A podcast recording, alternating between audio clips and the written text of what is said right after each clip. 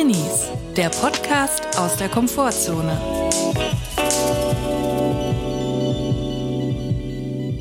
Hallo und herzlich willkommen zu einer neuen Folge Drinnies. Wir hoffen, es geht euch gut und wenn nicht, ist auch okay.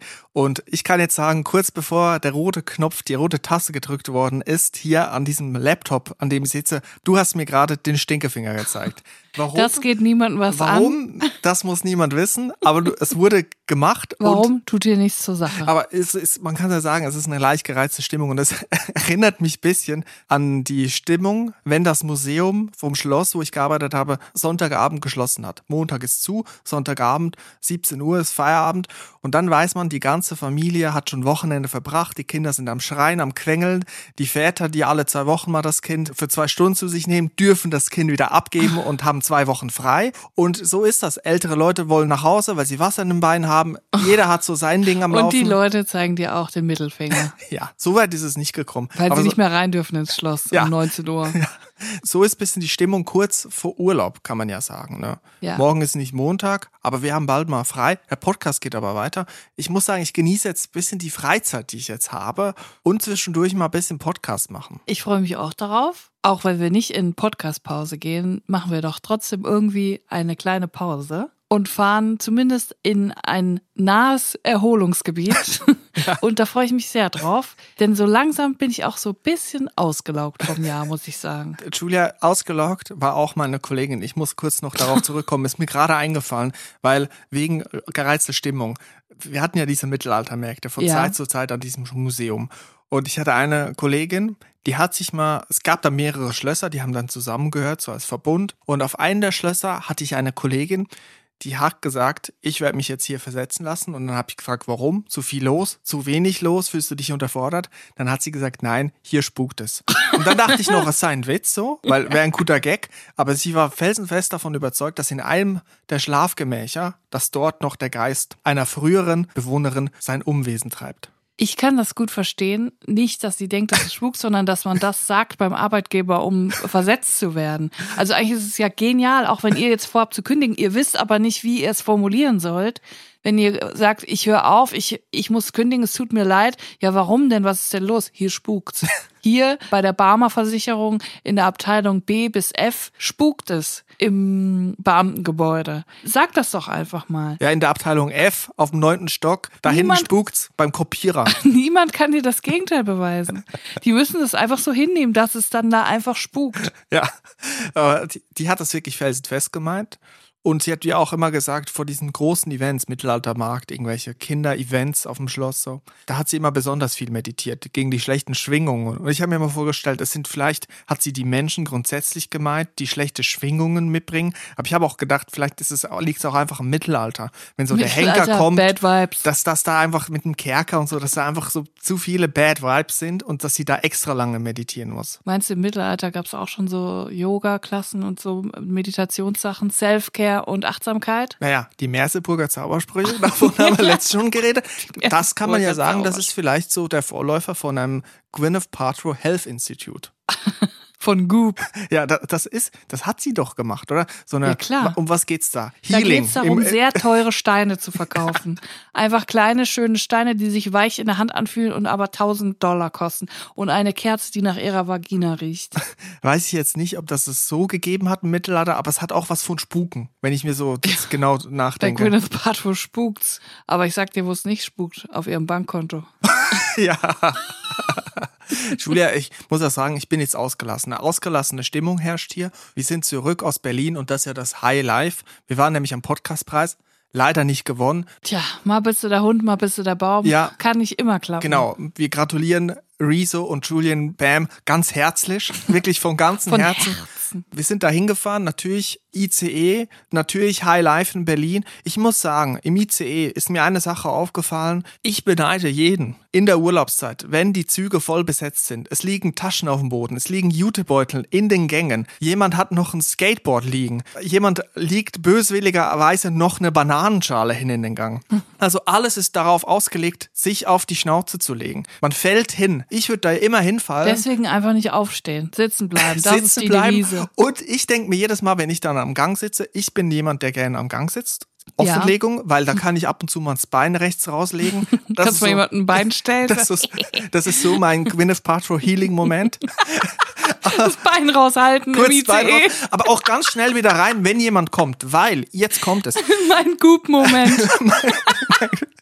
weil wenn jemand kommt und ich sehe schon den Pappbecher und ich rieche schon den Filterkaffee, das ist wirklich für mich ein Selbstvertrauen in sich selber, was ich gerne hätte. Jemand im vollbesetzten IC mit Taschen, mit Jutebeutel, ja, mit Skateboard, ja. mit Bananenschalen ja. im Gang. Wenn dann jemand kommt, vielleicht mit einem Pappbecher oder vielleicht mit zwei Pappbechern vom Bordbistro an den Platz zurück und die dann so balancierend im wackelnden IC, der gerade über Weichen fährt, da hin und her zu balancieren. Ich denke jedes Mal so, jetzt ist es soweit, jetzt wird dir der Kaffee, der Filterkaffee über die Beine geschüttet und jetzt kommt auch mal die Ersatzhose zum Einsatz. Also das Selbstvertrauen Selbstvertrauen würde ich gerne haben von den Leuten, die zweihändig zwei Pappbecher voll Filterkaffee IC balancieren. Das sind Menschen, die kennen nichts. Das sind, die kennen nichts. Das, ich, ich würde mich das niemals trauen, mit, ich traue mich ja so schon nicht durch den Gang zu laufen, aus Angst, dass der Wagen auf einmal rückelt und ich auf eine Person drauf falle. Aber dann noch mit zwei Getränken, mit zwei Heißgetränken.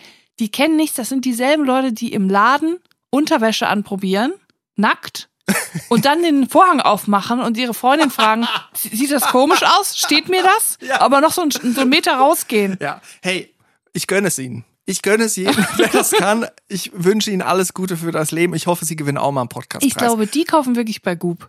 Ja. Die sind, die ruhen in sich selbst. Ich habe mich schon mal komplett auf die Schnauze gelegt im Zug, in einem Schweizer Zug, in einem Intercity, nicht in einem ICE, wo dann die Viererabteile haben ja so einen langen Tisch, der bis an den Mittelgang eigentlich rausreicht, ne? Ja bei so einem Schweizer IC gibt's diese kurzen Tische, die sind nicht bis raus ganz an den Gang, sondern nur so halb. Also so ein kleines Tablar, eigentlich eine kleine Ablagefläche nur. Da habe ich mal den Fehler gemacht, zu früh aufgestanden, erstmal vorm Bahnhof, weil ich gedacht habe, ich muss alle meine Sachen zusammenpacken. Das war noch so, dass ich da Saxophone dabei hatte. Links ein Altsaxophon und rechts ein Tenorsaxophon, über die Schultern, hinten ein Rucksack und dann bin ich so balancierend. Vorne noch eine Quetschkommode, ein Keyboard, am Schuh noch so eine Rassel. Ich bin balanciert, ich bin balanciert. Mikrofon vorm Gesicht. Etwa so, etwa so muss man sich vorstellen.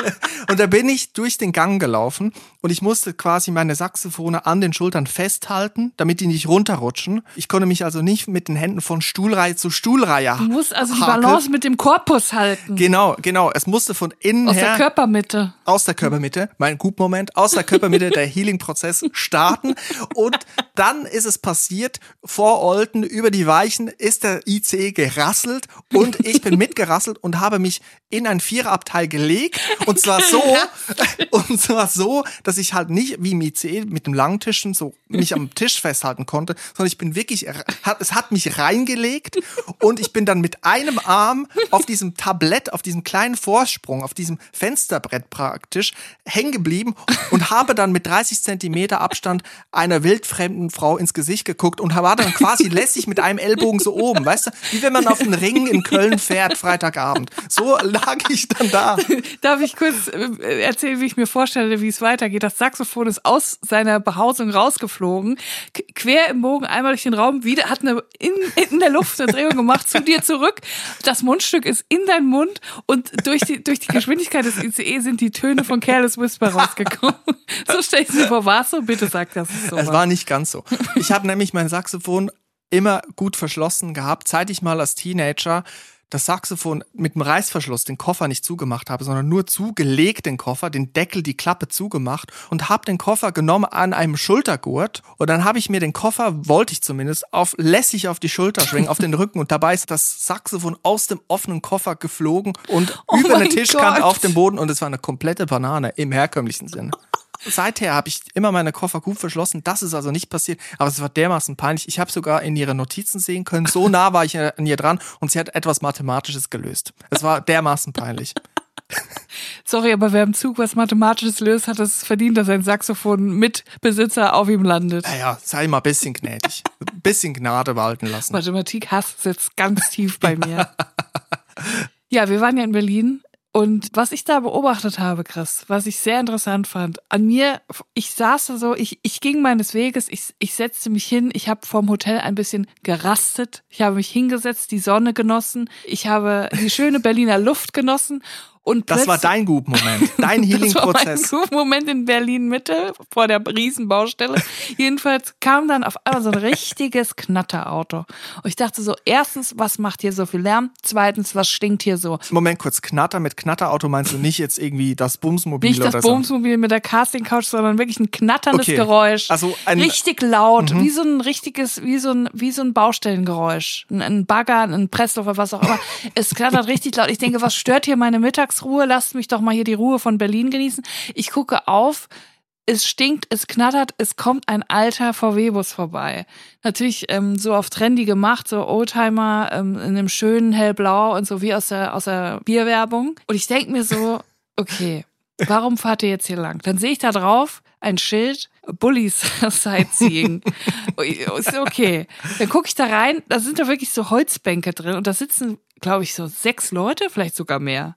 Der Bus ist rappelvoll mit TouristInnen, die sich die Stadt angucken, aus diesem Bulli raus. So, da haben sich mir direkt mehrere Fragen eröffnet. Und zwar erstens, was hast du davon, in den Bulli zu fahren? Weil du siehst ihn ja von außen nicht, während du fährst. Das Einzige, was du siehst, ist der Bulli von innen und du hörst dieses laute Geräusch und es stinkt. Schlechte Federung. Schlechte Federung. Es Keine ist. Klimaanlage. Keine Klimaanlage, es war 100 Grad.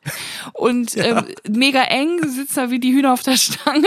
Und ich dachte so, das Konzept habe ich jetzt nicht so richtig verstanden. Also von außen finde ich das Auto auch schön. Aber sagen wir das mal, wie es ist. Es ist eine alte Klapperkiste. Das muss doch nicht sein, oder? Also man kann so komfortabel eine Sightseeing-Tour machen und schön Hop-on, Hop-off-Bus, schön oben sitzen, wo man noch die ganze Zeit die Bäume so ins Gesicht kriegt, vielleicht noch ein bisschen im Schatten mit einem schönen leichten Windbrise, man hat noch Kopfhörer auf. Also, nein, die sind so mega laut und der, der Führer, also der gefahren ist, das Auto, musste mega laut schreien, um den Leuten zu erklären, wo sie jetzt gerade sind.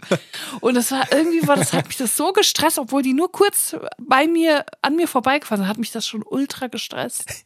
Ja, es ist ja grundsätzlich die Frage, ist ein Gefährt, was von außen schön ist, was ich würde mal sagen kultig ist, auch für sich selber kultig, es ist doch eigentlich dann ein größeren Genuss, das Vorbeifahren zu sehen. Ja, und selbst der Genuss hat sich in Grenzen gehalten, weil er halt wirklich sehr laut war und gestunken hat. Ich möchte einmal kurz sowieso das Konzept Stadtrundfahrten hinterfragen. Also wenn man jetzt da drin sitzt, in einem Bus, oder sag mal, in Berlin gibt's glaube ich, auch so Bootsrundfahrten, so Schiffrundfahrten, ne? Ja. Und ich sage jetzt mal, ich bin, in Berlin, ich bin nach Berlin reingefahren mit dem IC. In Berlin bin ich angekommen. Aus Köln kommend kann man ja sagen, Köln ist ein- keine schöne Stadt, ist eine hässliche Stadt. Aber ich muss sagen, Berlin ist jetzt auch nicht die schönste Stadt der Welt.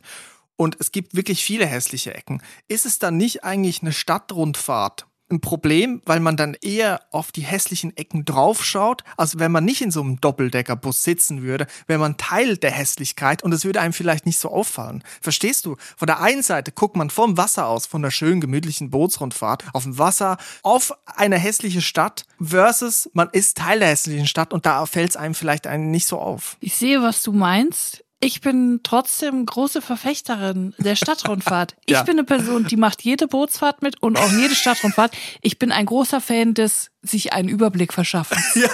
Am ersten Tag in einer neuen Stadt erstmal sagen, so und heute verschaffen wir uns erstmal Ja. Mhm. einen Überblick. Da fahren wir erstmal schön mit dem Schiff, eine dreistündige Tour, komplett durchs Industriegebiet, nehmen eine Riesenabzweigung, noch nach Meckelberg Ost, ist egal. Mhm. Wir verschaffen uns erstmal einen Überblick und gucken uns dann nochmal an, nach der Fahrt en Detail, was wir genau davon nochmal einzeln angucken wollen. Bin ich ein großer Fan von.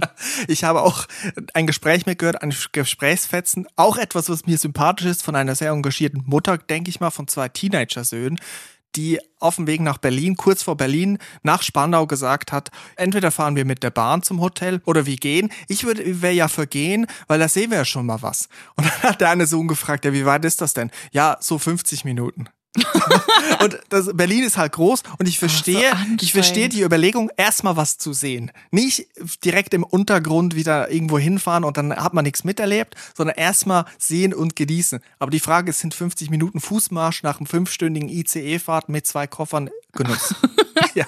Man muss ja auch sagen, wir sind ja begeisterte Carsharing-Nutzer. Und in Köln gibt's ja auch, das ist ein super Anbieter, aber in Berlin ist es viel frequentierter. Es gibt viel mehr Autos zur Verfügung. An jeder Ecke, es gibt auch ganz viele andere, es gibt noch Wie heißen Musst du gar nicht aufzählen, ich werde alles piepen, die sollen uns gefälligst bezahlen. Ja, bezahlt uns. Auf jeden Fall, wir sind begeisterte Carsharing-Nutzer und da ein Auto direkt vor unserem Hotel stand, haben wir uns gedacht, warum ein Uber rufen, wenn wir auch einfach in das Auto einsteigen können und losfahren können. Das haben wir natürlich gemacht. So, das erste Mal in Berlin Autofahren, aufregend als Fahranfängerin, muss ich jetzt auch mal sagen. Ich bin nach Charlottenburg gefahren, Biene 1 und wieder zurück. So, und dann ergab sich folgendes Problem. Ich wollte wieder parken in der Nähe des Hotels und fahre in die Straße, wo ich das Auto auch abgeholt hatte.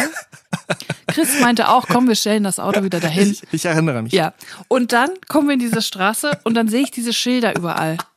Anwo Bewohnerparken. Ja. Parken mit Bewohnerparkausweis. Und ich dachte so, oh scheiße, wie ist das denn bei Carsharing? Ich wusste es nicht. Ich wusste es wirklich nicht. Darf man jetzt mit dem Carsharing-Auto im Bewohner parken, ohne Bewohnerparkausweis oder nicht? Dann habe ich gedacht, scheiße, bin ich die Straße hochgefahren, es gab sonst nichts freies. Bin ich wieder zurückgefahren. Bin ich die Straße nochmal hochgefahren, sind wir wieder zurückgefahren. Was ich dann irgendwann bemerkt habe beim zweiten Mal auf- und abfahren. Links und rechts der Straße standen die ganze Zeit Autos. Schwarze Limousinen, schwarze VW-Busse, schwarze Autos, in denen jeweils ein Mann saß, ein Mann Ü50 mit offenem Fenster, die uns sehr streng angeguckt haben die ganze Zeit. Julia, ich muss sagen, ich habe das direkt bemerkt. Ja, Be- Beim ersten Mal, mir, mir fallen Männer, die alleine im Auto sitzen und warten irgendwo, fallen mir direkt immer auf, weil ich dachte, da könnte man jetzt auch mal klopfen und fragen, was ist los? So, wa- wo, wo drückt der Schuh? So, die Das haben war- immer was vor. Es ist immer was los. Es waren aber so viele irgendwann, dass ich gedacht habe, fuck, als mir das dann erstmal bewusst wurde, wir werden von allen Seiten beobachtet, während ich in Schrittgeschwindigkeit mit diesem kleinen VW Polo die Straße auf und ab fahre, mega verdächtig. Und dann sehe ich erst, dass Teile von diesen Autos, von den wartenden Männern, die uns anglotzen, ein Blaulicht oben drauf haben. Richtig, es waren nämlich nicht so Polizeiautos, sondern es waren schwarze, dunkel getönte Autos, teilweise auch ohne Blaulicht, auch Leute, ich glaube in Zivil unterwegs so, nicht nur äh, Ja. Bundespolizei in Anzügen, da war wohl was im Gange, kann Da man war was sagen. im Gange und ich wusste ab dem Moment, hier passiert gerade irgendwas. Wir sind Teil von etwas auf einmal unfreiwillig geworden. Ich habe mich da nicht mehr so wohl gefühlt, aber ich wusste auch, ich muss das Auto jetzt hier irgendwo abstellen, sonst habe ich keine Chance mehr. Und dann bin ich die Straße wieder zurückgefahren, habe den einzigen Parkplatz gesehen, den es in der Straße noch gab und dachte so, fuck, das ist jetzt hundertprozentig verboten, da zu parken, aber ich muss da jetzt rein. Ich muss da rein. Alle Männer gucken mich an. Ich sehe das, wie die mich angaffen. Durch die Fenster glotzen die mich an. Die dachten, ich will da sonst was machen. Und auf einmal sagst du, da ist Volker Wissing. Das ist der Volker. Das ist der Volker, der Wissing-Volker. Er ist aus einem Haus rausgekommen, schnell spurtend ins Auto gehopst, möchte ich sagen. Mit einem kleinen Lupfer aufs Echtleder. Mit so einem Hinten kleinen auf, Hopserlauf. ja, mit einem kleinen, mit einem Hopserler. Man könnte sagen, mit einem Hopserle. Hopserler aufs Echtleder vom Mercedes hinten rein. Und weißt du, was ich gedacht habe? Ich dachte einfach nur so, fuck. Es gibt zwei Dinge, die du beim Falschparken nicht in deiner Nähe wissen möchtest. Erstens die Polizei, zweitens den Bundesverkehrsminister. Und ich habe Naja. dann, was habe ich gemacht? Ich habe drauf geschissen. Ja. Ich habe einfach dort eingeparkt. Unter den Augen der glotzenden Polizisten, unter den Augen von Volker Wissing bin ich in diesen Bewohnerpark, bin ich auf diesen Bewohnerparkplatz gefahren. Julia, der hatte eh keine Zeit, der musste auf dem iPad die Selfies von Christian Lindner abnehmen. Der hatte gar keine Augen für dich. Ich habe mich nur gefragt, bei der Polizei in den Autos, bei den einsamen Männern in stehenden Autos, gucken Sie, weil wir A, mögliches Gefahrenpotenzial birgen, oder gucken Sie, weil Sie Typen sind und die gucken einem immer zu, wenn man parkt? Ja, oder gucken Sie aus purer Langeweile? Das Geile ist auch, wir hatten einen, ich hatte einen Schuhkarton dabei und wir sind ausgestiegen und da haben sie uns immer noch alle so angeklotzt, weil sie dachten, wir sind echt verdächtig, weil wir die Straße so oft auf und abgefahren sind. Das war auf jeden Fall ein verdächtiges Gucken, und was muss ich sagen. Chris, mega unverdächtig, legt den Schuhkarton mit dem unbekannten Inhalt einfach auf so einen Stromkasten und bindet sich die Schuhe. Ja, ich wusste ja noch nicht, dass das war ja schon als Volker Wissing auf der S-Klasse, glaube ich, saß in der S-Klasse. Aber ich meine, man kann doch wohl noch einen Schuhkarton auf den Stromkasten stellen. Auch Und sich die Schuhe binden. es tut mir leid, der Stromkasten stand halt direkt neben der sächsischen Vertretung in Berlin. Was kann ich denn dafür? Ich musste mir halt kurz einen Schnürsenkel zumachen. Ja, und dann haben wir gesehen, dass es die sächsische Vertretung war, wo, vor der wir da falsch ge- geparkt haben. Ich weiß, was ich jetzt mache, Chris. Ich google jetzt, warum Volker Wissing. Was macht denn der sächsischen Vertretung? Das will ich jetzt einfach wissen. Ich habe derweil die ganze Zeit überlegt, Volker Wissing, ich stehe nicht hinter deinen Ansichten, aber du bist Verkehrsminister und du liebst Verbrennermotoren. Wenn du ein guter Politiker wärst, wären da nicht mehr Parkplätze zur Verfügung? Also ich wäre am liebsten zu ihm gegangen und sagen, Volker, Wissing Volker, wenn du ein guter Politiker wärst, dann wäre doch jetzt hier mehr Parkplätze. Nicht, weil ich das will, sondern weil das seine Partei möchte. Volker, gib jetzt deinen Parkplatz frei. Wir wollen dahin. Ich habe es jetzt hier gegoogelt. Es gab eine Sonderkonferenz in äh, der sächsischen Vertretung mit Michael Kretschmer und Volker Wissing zum Thema Verkehrsinfrastruktur in Ostdeutschland und die Anbindung nach Mittel- und Osteuropa. Ja. Es gab, während wir falsch geparkt haben, eine Sonderkonferenz zum Thema Verkehrsinfrastruktur mit dem Bundesminister für Verkehr. Wenn Volker Wissing Verbrennermotoren wirklich so toll findet, warum fährt er dann nicht mit dem Sightseeing-Bully zu, zu sächsischen Vertretungen ja. mit 10 kmh mit einer Rauchwolke hinten dran? Naja, oder direkt mit dem Hubschrauber so. Oder mit dem Flugzeug wie Friedrich Merz. Der schöne Mittelstand, wir lieben ihn. Warum gibt's nicht Flugzeugsharing? So kleine Start- und Landebahn. Gibt's doch bei Promis. Gibt's doch. Ich habe schon voll oft gelesen, dass Leute das Flugzeug von Jay-Z benutzen. Die teilen sich das. Und dann mit der App und, und, und da guckt man auf, auf, auf der Karte, wo steht einer und da sieht man, ah ja, ja da hinten beim DHL-Packshop, da steht einer, da können wir hin zu Fuß. Die haben safe ein Doodle-Dokument, wo, die, wo die sich eintragen müssen. Meinst du, da hat, JC hat eine Excel-Tabelle gemacht ja. und der führt dann immer Buch, wer wie viel Sprit verbraucht hat. Der will dann auch auf den Cent genau, will er den Betrag überwiesen kriegen. Und dann sagt der Chris Martin, du schuldest mir noch 2,95 Euro. Ja, und bitte vergesst nicht, euch ins Fahrtenbuch einzutragen ja. mit den Kilometern, sonst kann ich das nicht absetzen. Jedenfalls habe ich dann da geparkt und ich bin mir jetzt bis jetzt immer noch nicht sicher, aber ich glaube, dass es erlaubt ist, im Bewohner, in Bewohnerparkzonen mit einem Carsharing zu packen. Denn ich habe danach gesehen, dass noch drei weitere Park, äh, Carsharing-Autos in dieser Straße im Bewohnerparkgebiet geparkt waren. Ja, ich glaube, wir haben nichts Unrechtes getan und sonst verklag mich doch Volker.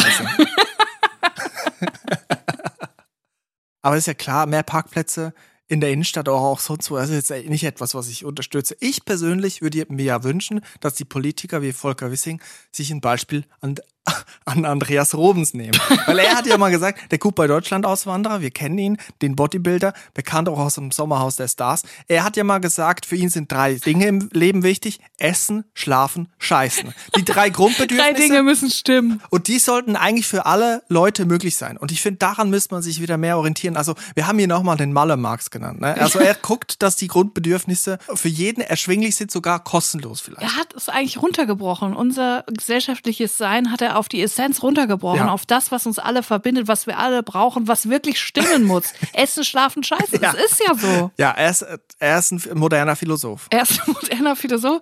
Ich liebe den Strang der Robens bei Goodbye Deutschland und ich muss auch sagen, es ist jetzt Sommer und da könnte man meinen, es gibt ein Sommerloch. Und da muss ich sagen, bei den Robens gibt es tatsächlich ein Sommerloch, aber in einem ganz anderen Sinne. Und jetzt kommt's. Machst du jetzt das große Goodbye Deutschland äh, Forum auf hier? Ich muss es einfach, ich liebe ja Goodbye. Es ist eine der wenigen Sendungen, ja. die sich wirklich noch lohnt anzugucken. Also es geht darum, dass Leute aus Deutschland auswandern und die sagen Goodbye Deutschland, ich hau ab und werde für immer auswandern. Ich habe zweieinhalbtausend Euro Budget und setze mich damit nach Brasilien, nach Thailand, nach Costa Rica oder halt nach Mallorca ab, wo auch Andreas und Caro Robens sind. Man kann sagen, zwei Bodybuilder, UnternehmerInnen, die haben ein Fitnessstudio. Ich glaube, Andreas Robens war früher Türsteher, sie war Kellnerin auf Mallorca. So, das ist deren Geschichte. Ich muss sagen, das Konzept sagt mir eh zu, weil ich es unterstützenswert finde, wenn Deutsche aus Deutschland auswandern. ja. Das finde ich immer gut, das, das mag ich, dann denke ich mir wieder, auch mal wieder zwei weniger. Guck mal, was wäre dein Auswanderungsziel, wenn du jetzt wählen könntest? Ich habe ja schon gewählt, ich bin in Deutschland gelandet.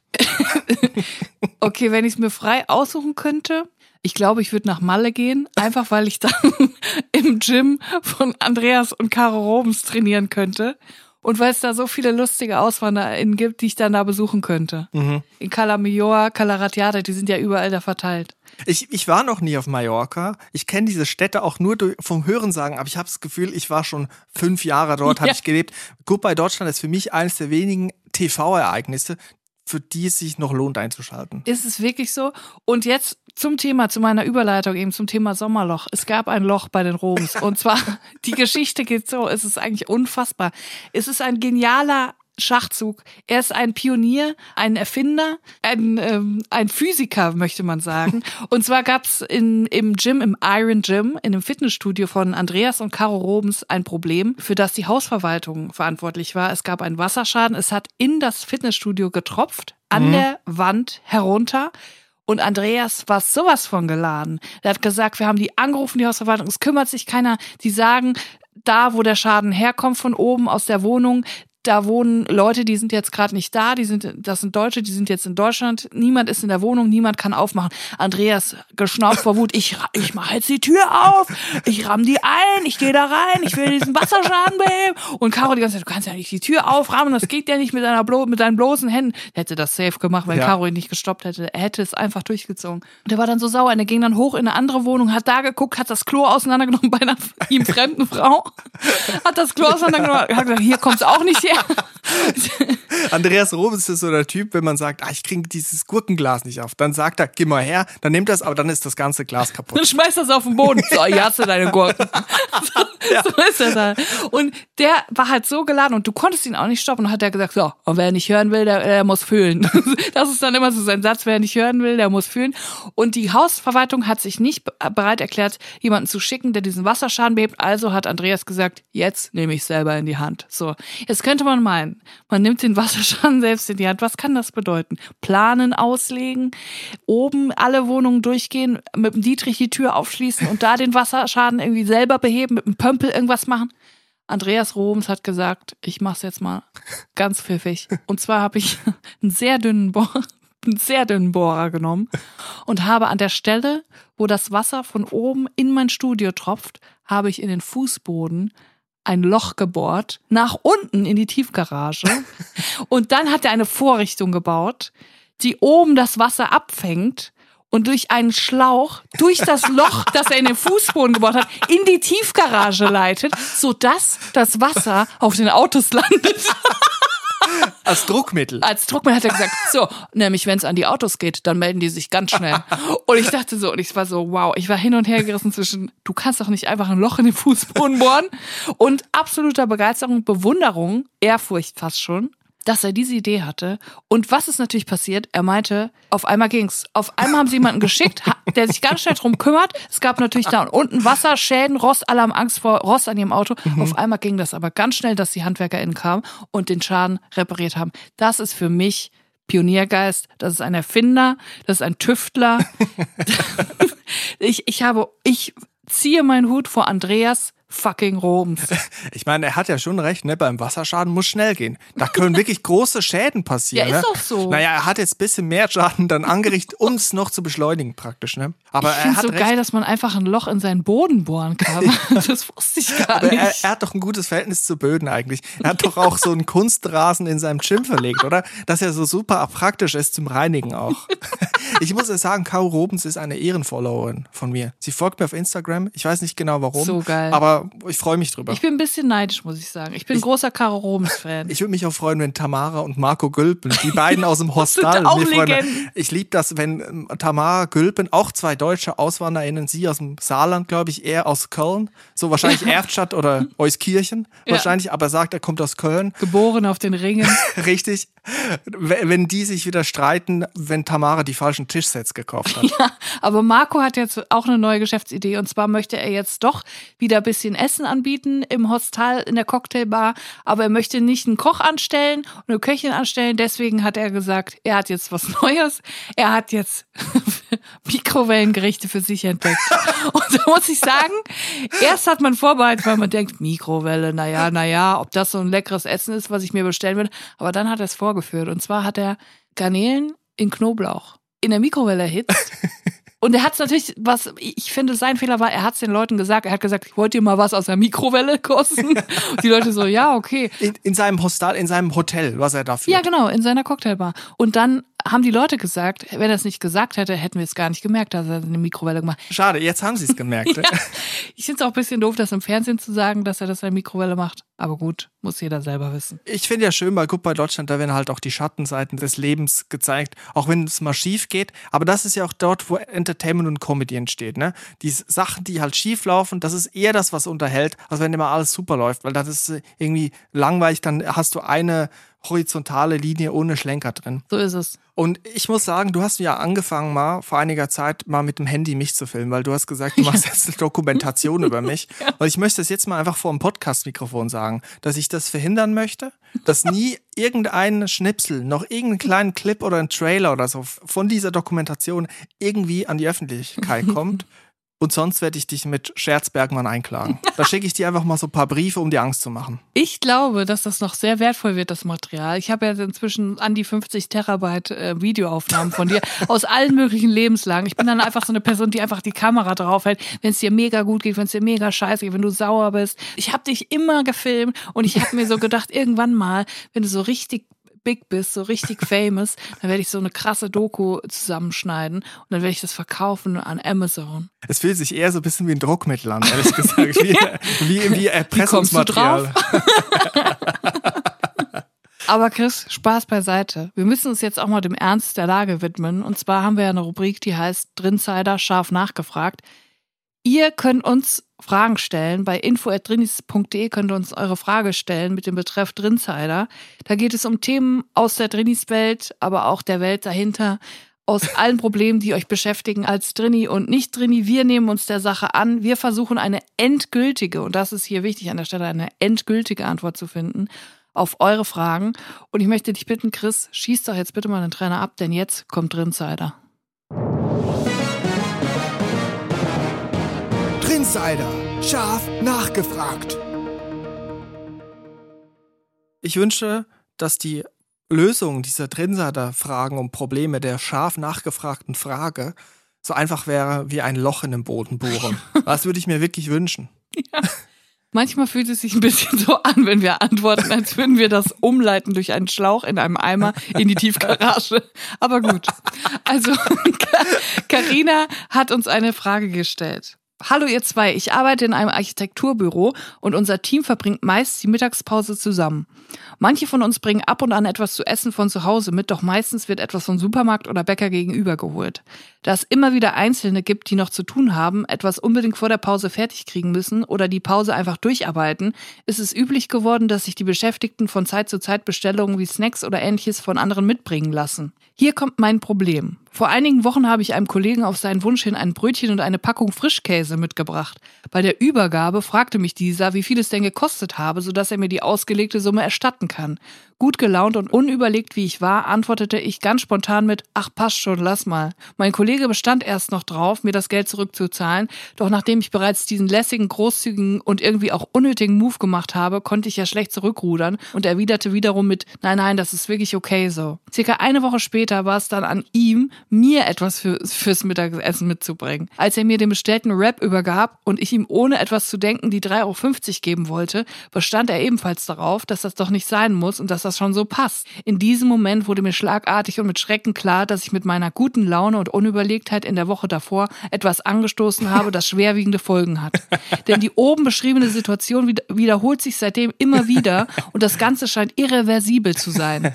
Ich würde mir wünschen, dass wir einfach wieder zur alten Ordnung zurückgehen könnten, in der jeder sein Essen selbst bezahlt hat. Stattdessen ist es mir jedes Mal höchst unangenehm, wenn entweder mir mein Mittagessen ausgegeben wird und ich keinerlei Chance habe, dafür zu bezahlen, oder aber mein ausgelegtes Geld nicht mehr einfordern kann, weil das ja sonst kleinlich und im neu geschaffenen System irgendwie unpassend wäre. Wie kann dieser von mir getätigte fatale Fehler behoben werden, sodass wir zurück zur alten Ordnung gelangen? Habt ihr eine Idee, wie man das lösen kann? Das Ganze einfach anzusprechen geht natürlich nicht. Ich habe auch schon überlegt, beim nächsten Mal einfach zu sagen, das macht dann 2,75 Euro.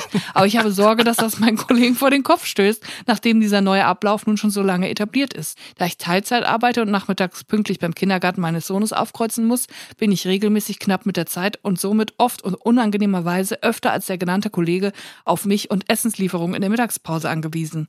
Den Lieferauftrag an eine andere Kollegin zu übertragen, ist auch keine Option, denn das würde meinen Kollegen ja ebenfalls vor den Kopf stoßen.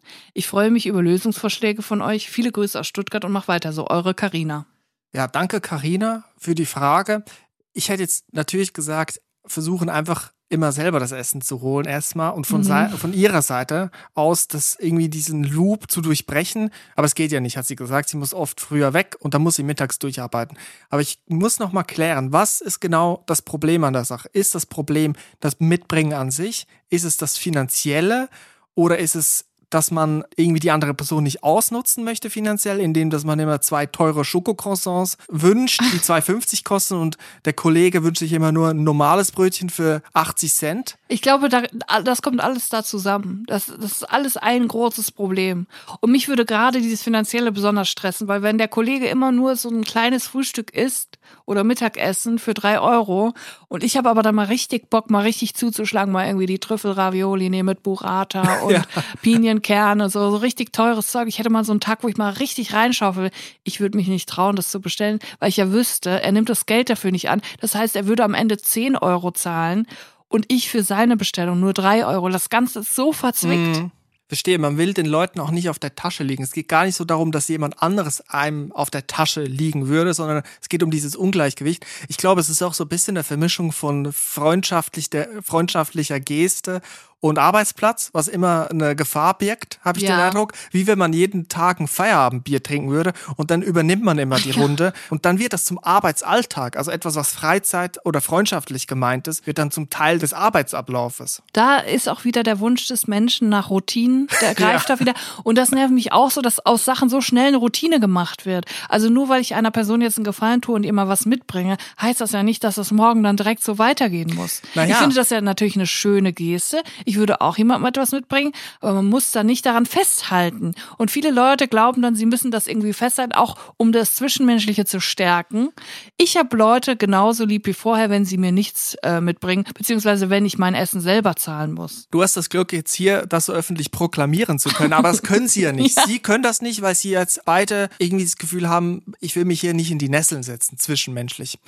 Eine Lösung könnte sein, dass Karina einfach drauf besteht, das nächste Mal zu bezahlen. Vielleicht fällt es ihr einfacher, wenn sie wirklich mal was nimmt, was zu teuer ist. Was wirklich über die Karina, mal über die Stränge schlagen. Mal wirklich, bestell dir einfach mal zwei Teller Spaghetti. Ja, so, oder einfach noch was anderes, ein Dyson Staubsauger oder irgendwas, das so richtig teuer ist. Ja, muss nicht ein Dyson Staubsauger sein. Kann auch zwei Teller Spaghetti sein zum Mittagessen. Und dann kostet das über 10 Euro, vielleicht sogar 20, 30 Euro. Und dann bestehst du dann drauf und sagst, nein, Henrik, Jan Henrik, das ist zu teuer. Ich muss dir das Geld geben, das geht so nicht. Ich muss das bezahlen, du kannst doch hier nicht so viel Geld ausgeben. So, und dann legst du einfach den Schein hin und dann sagst du nichts mehr. Und dann musst du ihn kommen lassen. Und dann muss halt, muss man halt darauf hoffen, dass Jan Henrik die Message verstanden hat und dass man da so wieder ein bisschen offener damit umgehen kann. Ich glaube, du musst die Message mit einem Holzhammer schwingen. Du musst sagen, Jan Henrik, bitte bring mir ein Croissant mit und eine Eigentumswohnung. ja. Und dann wird er sicher sagen, du, so viel Geld habe ich gar nicht auf dem Konto. Und dann musst du sagen, ja gut, dann zahle ich selber. Ja, also ich glaube, du musst es einfach maßlos übertreiben. Vielleicht nicht nur für die Mittagspause bei ihm was bestellen, sondern auch für abends noch. Ach so, und ich schaff's gar nicht mehr einkaufen. Könntest du mir vielleicht für heute Abend noch mitbringen und dann aufzählen? Nutella, diese ganzen, die teuren Lebensmittel. Also eine Liste mit 20 Sachen vielleicht machen, dass er dann wirklich ja. über die 50 Euro vielleicht kommt und dann wird er, glaube ich, auch nicht mehr darauf bestehen, es selber zu zahlen. Es sei denn, er ist irgendwie Krösus. Eine Gegenoffensive. Nicht den Weg gehen vom, ich will keinen Fehler machen, ich möchte niemanden kränken, sondern offensichtlich Leute kränken, aber ja. dann es wieder gut machen. Viel zu viel bestellen, aber dann selber bezahlen. Und dann aber noch zwei Euro oben drauflegen, weil er es ja mitgebracht hat. Und noch ein Loch in den Boden bohren. Einfach so aus Langeweile. Einfach so aus der Laune heraus. Und dann seid ihr quitt. ja. ja, ich bin froh, dass wir das jetzt auch wieder klären konnten, endgültig. Super, haben wir wieder gut gemacht, Chris. ja. Aber es ist schwierig, so diese, diese Dynamiken, diese, man will ja auch kein Arschloch sein am Arbeitsplatz. Man will ja nicht einfach sagen, ich bin hier einfach nur ein Arbeitswesen, das nur Arbeit kennt und keine zwischenmenschlichen Gefühle und ich kann dir nicht einmal eine Laugenstange mitbringen oder so. Ne? Das ja. ist so diese, ich meine, die Red Flag wird, wenn der Chef sagt, komm, wir sind eine Familie, wir setzen uns alle an den Tisch. Ich kaufe uns einen großen Massivholztisch, den stellen wir in die Mitte des Büros und immer um 12.30 Uhr räumen wir alle unsere Arbeitstische weg. Dann kommt der Massivholztisch und dann koche ich uns eine große Spaghetti Bolognese Mayonnaise. Aus einem Topf heraus essen wir dann, wir sind eine Familie. Wie bei Nonna. Ja, da, dann wird's gefährlich. Die interessanten Konstellationen sind ja die kleinen 2,95 Euro Beträge. Ja. Und wenn wir schon davor sprechen, Julia, ich habe dir gestern Dinkelröckelchen bezahlt. Das hat 3,25 Euro gekostet. Entschuldigung? Die, die, müsstest du mir noch auslegen, bitte. Ich habe ich hab dir Schokobananen gekauft, wir sind quitt. Kasali Schokobananen. Ich möchte noch eine ganz kurze Sache kundtun hier. Und zwar, wir hatten vermehrt wieder das Thema äh, WhatsApp-Gruppen. Und ich bin mir einfach nicht mehr sicher, ob wir das schon mal gesagt haben. Es ging darum, man wird immer mal wieder in der Gruppe eingeladen, dann ist man da drin, man kommt nicht raus. Und ich bin mir nicht sicher, ob wir das schon mal gesagt haben. Vielleicht bin ich auch einfach zu blöde, um mich daran zu erinnern. Vielleicht warst du da auch gerade im Sightseeing-Bully so, und es war zu laut. Es gibt nämlich, es gibt nämlich bei WhatsApp auch Einstellungen, die man tätigen kann.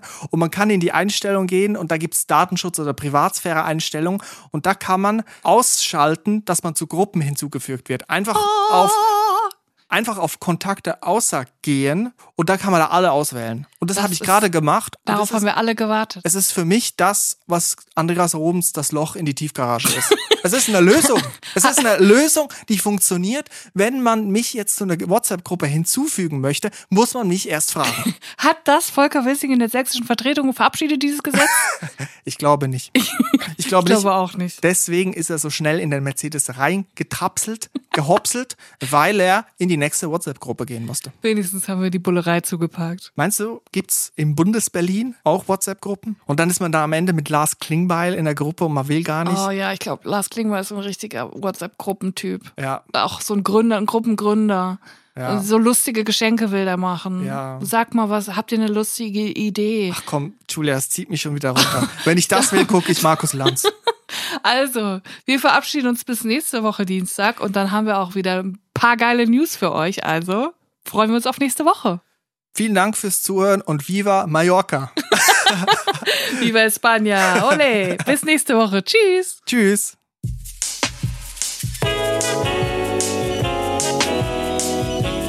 Drinnies, der Podcast aus der Komfortzone.